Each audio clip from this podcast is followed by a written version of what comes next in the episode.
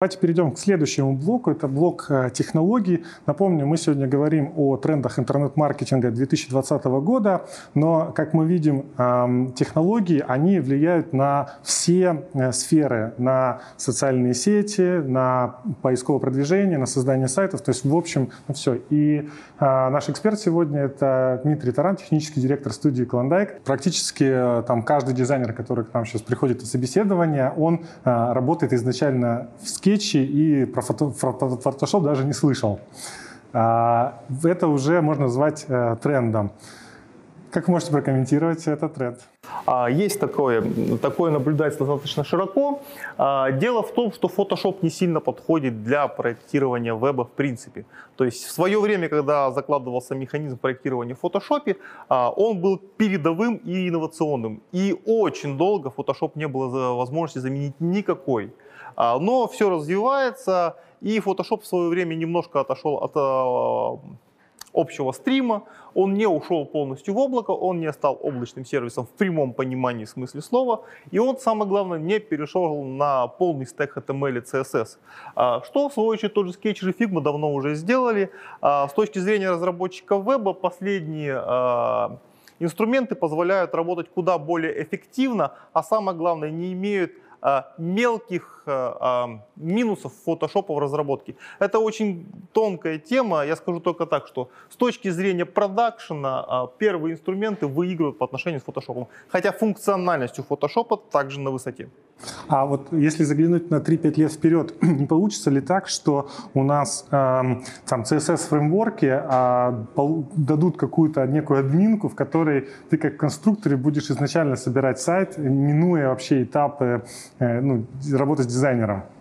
А, такая тенденция действительно есть. В свое время, когда еще появился а, Twitter Bootstrap, а, были попытки сделать такие CSS-фреймворки, чтобы можно было ими красиво пользоваться, но любой инструмент, вы должны понимать, а, развивается не за один день, Качественный инструмент рано или поздно появится. Да, действительно, есть такое. А, тренд к этому есть, уже есть инструментарий. То есть, по сути, тот же, та же Figma — это некий форк того, что вы сказали. А, но, тем не менее, на данный момент эта технология активно развивается, она будет развиваться, но все еще не имеет прикладного применения. Мне кажется, что данный инструмент в свое время получит активное развитие именно с нейросетями, а, потому что можно будет объединить непосредственно а, проектирование в верстку и непосредственно нейросети будут совершать эту верстку. Тренд.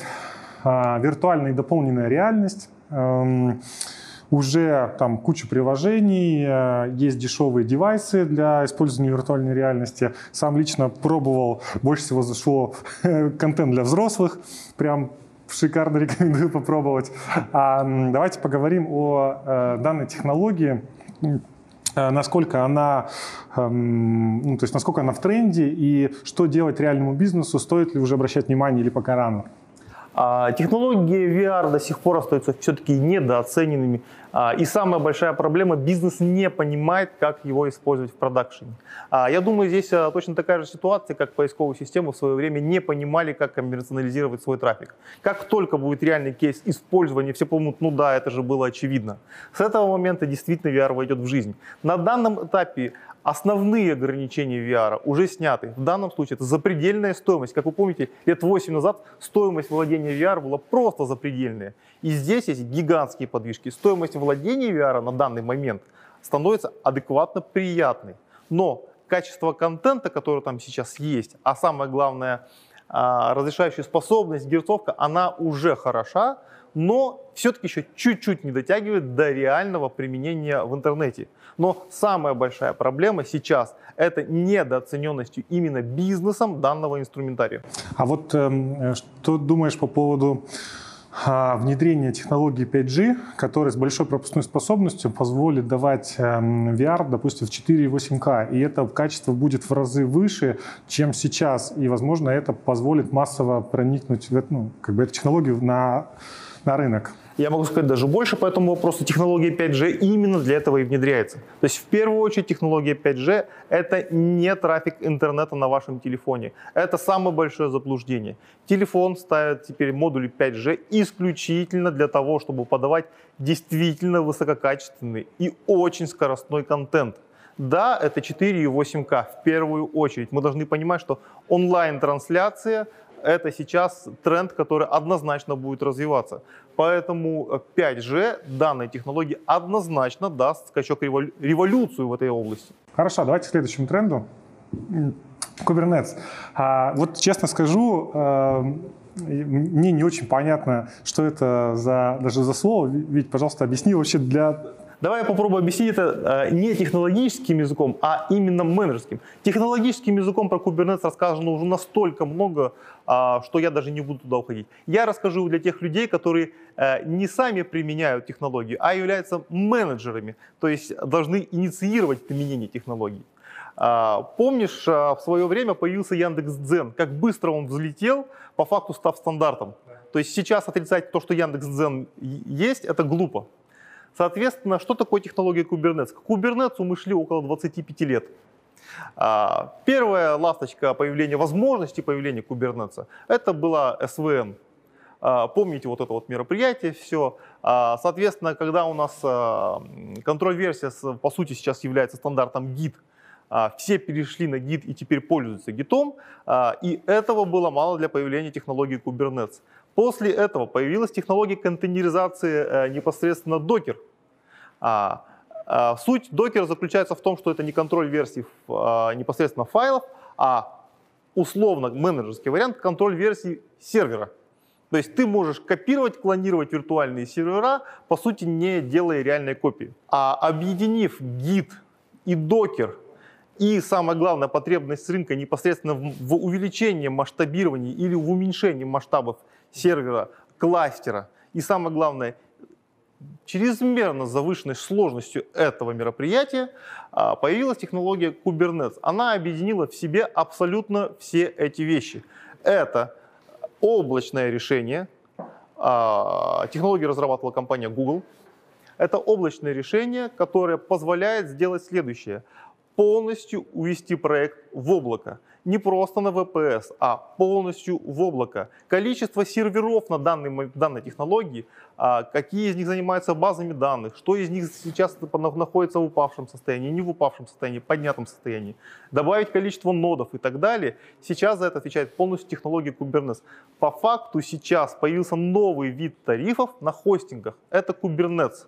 И эта технология самая прорывная, потому что она физически сможет заменить абсолютно все виды хостингов. Вы размещаете небольшой проект на хостинге, и начинаете в нем работать. Вы видите, что у вас пошло резкое увеличение производительности. Вам требуется добавить не просто мощности на данном сервере, вам нужно брать кластер, и чтобы за ним кто-то следил, и чтобы это все постоянно-постоянно работало. Там запредельная сложность начинается. В таком случае Kubernetes делает это полностью все за вас. Менеджер все, что делает, это нажимает кнопочку «Добавить новый сервер», «Оплатить» и все. Эта технология в данный момент, я считаю, очень перспективная, но у нее сейчас есть одно, два ограничения – Первое ограничение, поскольку технология достаточно молодая, у нее нет с точки зрения менеджеров а, приятного интерфейса. То есть интерфейсы там есть, пользоваться ими можно, но тем не менее, именно с точки зрения менеджмента, этот технологический процесс достаточно сложный сейчас, на данный момент. И внедрение его в среднем и в низком сегменте пока не оправданы. То есть пока на Kubernetes находятся только большие топовые проекты. Но сама технология подразумевает в том, что она будет упрощаться в использовании, и это однозначный тренд. Как только она упростится до состояния использования даже в среднем сегменте, я думаю, что пойдет массовый переход на технологию Kubernetes. А вопрос такой. У нас э, появляется там Яндекс Облако, Mail.ru запустил такой же проект. Вот эти облачные серверы, они, ну, может быть, с помощью этой технологии и других, они смогут эм, консолидировать э, рынок хостингов и убьют классические хостинги? Или это другая какая-то история? Это все к этому идет. Как вы, если вы сейчас посмотрите, проанализируете рынок, все топовые игроки на данный момент клиент предлагает свою систему решения Kubernetes.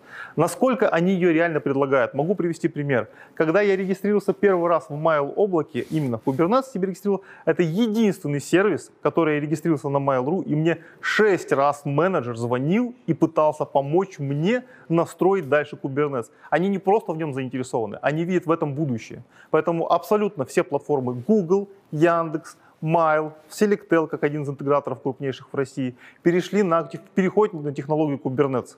А, Яндекс пока еще не запустил в продакшн, у них это еще пока бета-версия, но тем не менее, что все крупнейшие игроки перейдут на эту технологию, однозначно есть. И то, что теперь обычным шарит хостингом, пока волноваться не о чем. Почему? Потому что дешевый сегмент все еще будет сидеть на них, но топовый сегмент однозначно уходит полностью в облако. И здесь, я скажу, в первую очередь проблема даже не самих хостингов, а CMS, которые в состоянии могут идти в облако.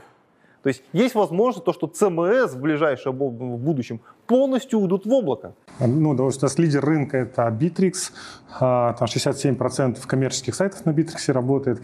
То есть, эм, ну, то есть мы говорим о том, что Bittrex уйдет в облако, ну, Bittrex сам по себе уже уходит ну, в облако, он уходит в Bittrex 24, и оно уходит в облако. Но Bittrex, да, на данный момент уже существует реализация Bittrex VM, которая поддерживает а, Dockers. Как минимум, это уже половина дела. Как только выйдет реальная а, официальная версия данного контейнера, можно будет о том говорить, что физически Bittrex готов. Один сайт, один из Bittrex уже находится в Kubernetes. А, соответственно, когда они допилят свой стандартный функционал, а, да, Bittrex физически не нужно будет ставить на хостинг, в этом не будет никакой причины. Можно будет купить его просто непосредственно уже в облаке. Очень интересно. Спасибо большое. Прям, я думаю, что всем полезно будет. Давайте дальше посмотрим. PHP а, уступает Python. То есть сейчас немножко поясню. Если мы говорим о рынке сайтостроения, то уже там несколько лет назад был замечен и подтвержден всеми тренд, что новые сайты перестают появляться, потому что уже определены игроки в своих нишах, и наоборот происходит консолидация. То есть крупные игроки укрупняются, а мелкие выдавливаются с рынка. Тем самым мы четко видим, что э, новых сайтов все меньше и меньше как бы производится. А, а все, ну как бы там 98% сайтов э, мелких были сделаны на PHP. Получается, эм, что количество новых сайтов, разрабатываемых на PHP, уменьшается за счет малого среднего сегмента, а высокие сегменты мы уже PHP недостаточно, им нужны там какие-то нейро, те же самые нейросети, сложные технологии, и эм, Python больше для них подходит. И правильно ли мы тренд уловили, что э, как бы для программистов сейчас Python более становится актуальным, чем PHP? Да, тренд однозначно есть, может быть немножко не, с таким уклоном, но в общем и целом тренд однозначный. А Python на данный момент занимает первые лидирующие позиции и все продолжает набирать обороты. А PHP на протяжении последних 10 лет постепенно сползает вниз. И тут есть пара моментов. Первое, как вы правильно заметили, что а, low-end сегмент а, сейчас поджимается уже непосредственно билдерами типа VIX, да, и по сути там уже разработки никакой нет. Конструкторы сайтов. Конструкторами сайтов, да.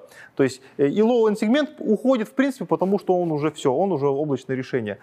Middle сегмент, который, собственно, и предназначен сейчас эта технология, а, испытывает на себе действие рынка, а действие рынка однозначно говорит о укрупнении бизнеса. То есть, соответственно, он или укрупняется, или разоряется. То есть у нас в стране вот сейчас так. А, ну и, соответственно, high-сегмент, естественно, ему никаких стандартных решений не нужно, ему, соответственно, у них все там уникально, и да, Python им, конечно, подходит больше. Однако, надо сказать следующее. Первое, в этом году, а, по сути, PHP а, за последние несколько лет, наверное, лет за 6, понял тенденцию, он понял реально тенденцию и сделал очень большие движения. Как минимум, мы увидели PHP 7 и резкое развитие PHP 7. PHP 7, напомню, было написано полностью с нуля. То есть они осознали проблему, то, что PHP начинает падать, и оно было написано полностью с нуля. PHP 7 оказалось настолько быстрее старого PHP 5.6, что, по сути, за год, за последний вот год, мы увидели переход полностью всех сайтов, которые на PHP с пятерки на семерку. А, и PHP 7 сейчас отлично развивается, что, в свою очередь, не дает ему экстремально падать вниз. То есть продукты на PHP все еще развиваются. Но здесь сейчас организовалась очень интересная коллизия. Дело в том, что CMS на питоне сейчас достойных e-commerce нету вообще. То есть да, на, на, на питоне уже есть пара CMS, и да, они могут использоваться, но говорить о соотношении качества именно для менеджмента нет, их еще не существует, и за год они не напишутся. То есть тенденция по питону есть, но замены PHP на данный момент еще нету. Помните, в свое время а, был флеш, который все умирал и умирал. Вот сейчас PHP на этом же месте, то есть он умирал, а замены ему все еще нету. И когда появился HTML5, Flash ушел в небытие буквально за год. То есть PHP сейчас или найдет способы инструментария остаться на, а, в этой жизни, собственно, он сейчас переписывается полностью с нуля и переосмысляется, а, или уйдет в небытие, но только тогда, когда будет ему реальная замена. Если говорить о рынке CMS, замены PHP пока нету, но звоночки уже, конечно, есть. А э, технологическая основа, то есть э, понятно, что, ну, как я понимаю, что есть множество языков программирования, и ты можешь, в принципе, любую задачу решить на, на любом языке программирования. Мы сейчас говорим о интернет-маркетинге, маркетинге, в частности о веб-сайтах.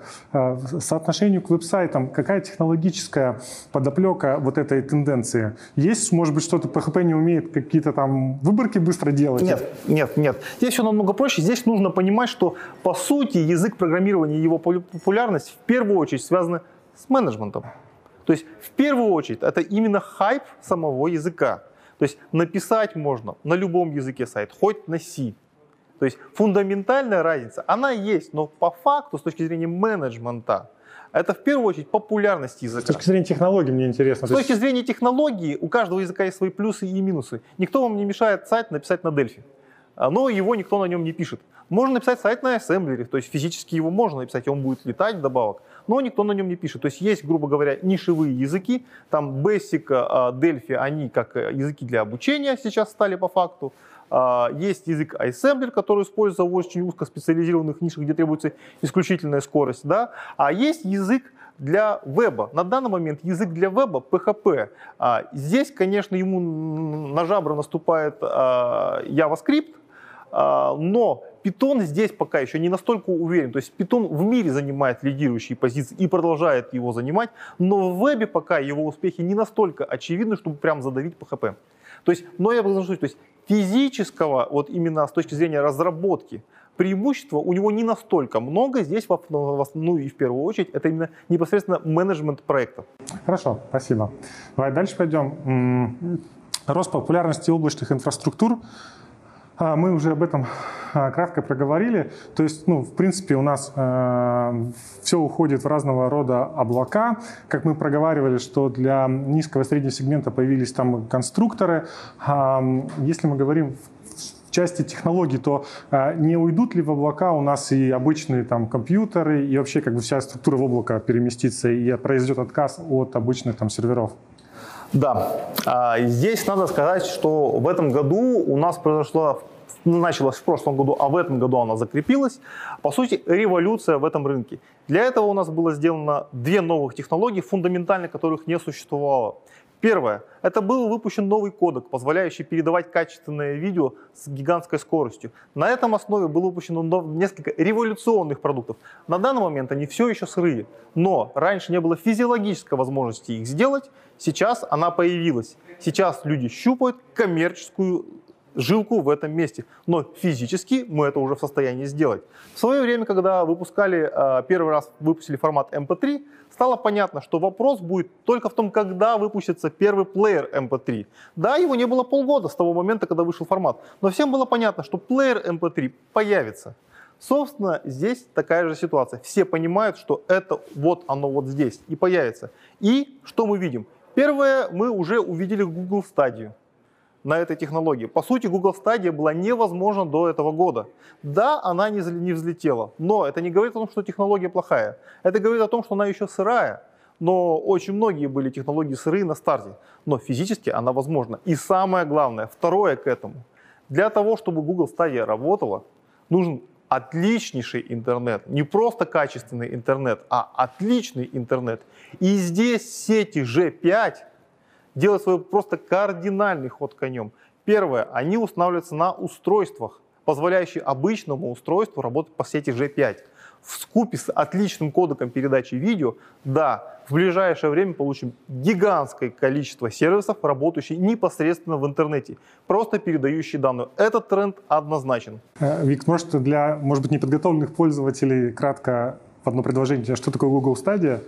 Google а, объявил о выходе нового сервиса, когда к телевизору подключается джойстик, и непосредственно игра происходит не на компьютере у вас, а в облаке у него, он по сути транслирует вам просто картинку на телевизор. То есть ваше устройство с этого года физически не, может не иметь процессора и видеокарты для обработки видео. Ему достаточно иметь непосредственно просто обработку потоковых данных, приходящего от Гугла. Непосредственно расчеты математические происходят непосредственно в облаке Google. То есть в данном случае любое устройство, которое может отображать видео и у него хватает мощности а, интернета передавать его, а, сможет работать с любой мощностью, вплоть до мощности а, дата-центра вычислительных серверов. То есть, по сути, мы сейчас переходим к тому, что оборудование начинает терять смысл. Я думаю, что, кстати, PlayStation 5, которая вышла на данный момент, э, это последняя э, PlayStation форм-фактор девайса. Может быть, еще следующая, но, скорее всего, скорее всего, даже следующая уже не выйдет. Потому что, по факту, технология к тому моменту разовьется до состояния просто закупки в облаке мощностей. И эта технология используется далеко не в играх. В данном э, случае можно сказать, что Microsoft сразу выпустила а, удаленный рабочий стол с данным кодеком. То есть все компании, все компании увидели этот тренд, все компании увидели эту возможность. И здесь мы увидим сейчас бурный рост возможностей в интернете. Скорость интернета, ближайшие перспективы. В чем суть? Есть скорость интернета на хостинге и есть скорость интернета у конечного пользователя. Как мы помним, скорость интернета у пользователя достаточно быстро растет. А, вот пример а, тарифа трехлетней давности. Мы видим, что самый дешевый, по сути, это самый средний тариф, а, это 30 мегабит, и он был в среднем по Москве стандартом. И, соответственно, максимальный тариф это там где-то 60, там супер дорогие 100 мегабит. По сути, средний пользователь брал самый дешевый тариф, то есть средний статистический покупатель московского трафика, брал его за 30 мегабит. А, посмотрим, что сейчас на рынке. Буквально спустя три года мы видим, э, это среднестатистический слайд, то есть первый, который я брал на презентацию. Мы уже видим, что обычный пользователь покупает тариф, у некоторых он вообще один представлен одним тарифом. Это 500 мегабит, то есть скорость выросла приблизительно в 10 раз за три года. Да, есть чуть-чуть тарифы поменьше, но они ушли все далеко за 100 мегабит. А, и скажете, а в чем здесь, собственно, проблема? А проблемы никакой нету пока, но мы знаем, что сети 5G начинают шествовать по миру, все новые телефоны выходят с контроллерами, уже поддерживающими 5G, и 5G скоро придет и в Россию. Наше государство заявляет о том, что сети 5G в нашей стране работать не будут, но, скорее всего, это будет точно так же, как не будут работать сети Wi-Fi. Тут есть маленькое но. Все мы понимаем, что сеть 4G это максимальная скорость реально 100 мегабит, а реальная скорость падения от 100 до 5 мегабит. А если взять сети G5, это уже 20 гигабит. То есть это не в 10 раз больше, а в 20 раз больше. А в данном случае в 200 раз больше. То есть в 200 раз больше скорости сети, чем сеть прошлого поколения. В купе с этим мы знаем все, это совершенно не секрет, что доля мобильного трафика в России растет, это известно всем. Соответственно, а, ваш сайт будут посещать не только пользователи из домашнего интернета, скорость которого выросла в 5-10 раз, но и непосредственно в ближайшем будущем нас ждет сети G5, которая увеличит эту скорость многократно, а то и в десятки, сотни раз. А что с дата-центрами, собственно? А с дата-центрами ничего. За последние 10 лет в России скорость предоставляемого интернета на хостинг-площадке составляет 100 мегабит. Она не увеличивалась за последние 10, 10 лет ни на грамм. А, вы говорите, есть э, тарифы на 1 гигабит. Да, есть тарифы на 1 гигабит в России, но, как правило, владение этим гигабитом начинается от 1000 долларов. А, учитывая, насколько у нас э, повышается э, непосредственно потребляемая скорость интернета конечным пользователям, это капля в море. Может быть, у нас за рубежом что-то получше? Нет, за рубежом ситуация абсолютно такая же. За рубежом у нас предоставляется 1 гигабит, а все, что сверху, это уже является тоже эксклюзивом, и стоимость владения этого канала достаточно специфическая. Почему до сих пор нет никаких криков по этому поводу? Потому что э, принципе, клиент посещает сайт достаточно распределенно. И один человек, получая даже общий доступ ко всему каналу, а по факту мы сейчас видим то, что среднестатистический пользователь Рунета, уже превышают скорость, скорость самого сервера в 5 раз. А, тем не менее, они распределяются в течение времени по всему серверу, и это нивелируется сетевыми технологиями. Однако, существует вот такая штука. В нашей стране она теперь является де-факто, абсолютно все знают о существовании вот таких вещей – и если посмотреть на абсолютных графиках, это выглядит где-то вот так. То есть здесь, пожалуй, я прокомментирую тем, кто не понимает. Это совершенно небольшой сайт, мы видим, да, там какой-то у него посещаемость совершенно незначительная, в пределах 100 человек, да. Вот. Однако на Black Friday мы видим, что посещаемость у него поднимается там до 3000 человек. И, естественно, обычный сайт, обычный сайт, я сейчас не говорю про большие проекты, обычный среднестатистический сайт – в этом моменте теперь не просто проседает, как обычные сервера от нагрузки, а и также от банальной просто нехватки пропускной способности. Притом пропускная способность в ближайшей перспективе будет только расти у конечного пользователя и пока не собирается расти у дата-центров. Итого, а, мы можем сделать следующий вывод. Все проекты, которые сейчас а, работают и развиваются активно, повышая свой сетевой трафик, активно участвуют в распродажах и в резких скачках продаж – должны внимательнейшим образом следить за тем показателем, который отвечает за скорость пропускного канала. Потому что раньше такая проблема была достаточно несущественна. На данный момент ее влияние на рынок становится все больше и больше.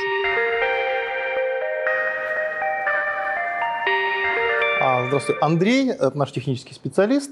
А, Андрей, а, расскажи, что у нас происходит на рынке в 2020 году и тренды именно в сфере железа. Ну, во-первых, Intel порадовали нас в 2019 году очень хорошей линейкой процессоров э, девятого поколения. Анонсировали десятое поколение, в том числе на котором они наконец-то перешли на 10-нанометровый техпроцесс, на который они так долго хотели перейти.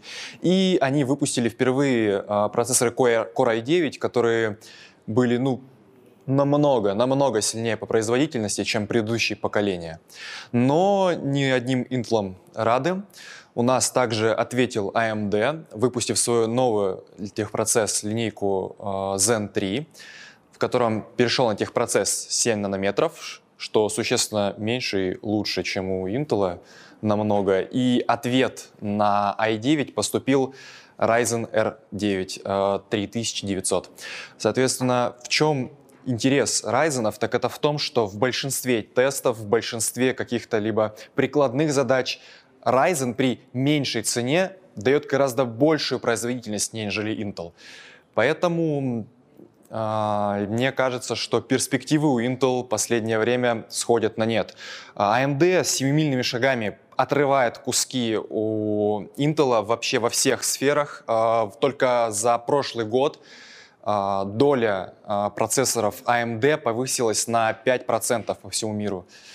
А, а Intel же, они застряли на 10-нанометровом техпроцессе. Они не могут выйти на 7-нанометровый техпроцесс, в то время как AMD уже заанонсировали в текущем году новое поколение Ryzen, которые уже хотят выйти на 5-нанометровый техпроцесс. А правильно я понимаю, что в ближайшем времени нас ждет а, глобальное изменение вообще представления а, дата-центров, хостингов, то есть будет массовый переход на процессоры от AMD? Да, скорее всего, поскольку эти процессоры и дешевле, и гораздо выше по производительности во многих задачах.